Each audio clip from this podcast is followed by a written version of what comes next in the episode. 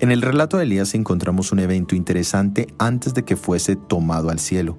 Él cruzó el río Jordán. Este río había sido cruzado por el pueblo de Israel antes de la toma de Jericó y de la tierra de Canaán. En la vida de los israelitas representó un bautismo espiritual y lo mismo representó para Elías, quien siendo un tipo del Mesías también nos deja una profunda lección. En San Juan capítulo 1 versículo 28 nos dice, estas cosas sucedieron en Betabara, al otro lado del Jordán, donde Juan estaba bautizando. Juan era el Elías que había de venir, y allí en el río Jordán se presentó el Cordero de Dios para ser bautizado y así cumplir con toda justicia. El bautismo de Juan el Bautista era para arrepentimiento, pero Jesús no necesitaba ser bautizado. Él era el Santo de Israel, el Mesías, pero Él lo hizo para dejarnos un ejemplo del camino que debemos seguir cada uno de nosotros.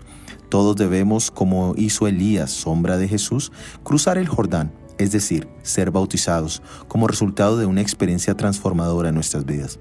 Pero muchos han postergado este paso porque miran su condición y no se sienten preparados para el pacto.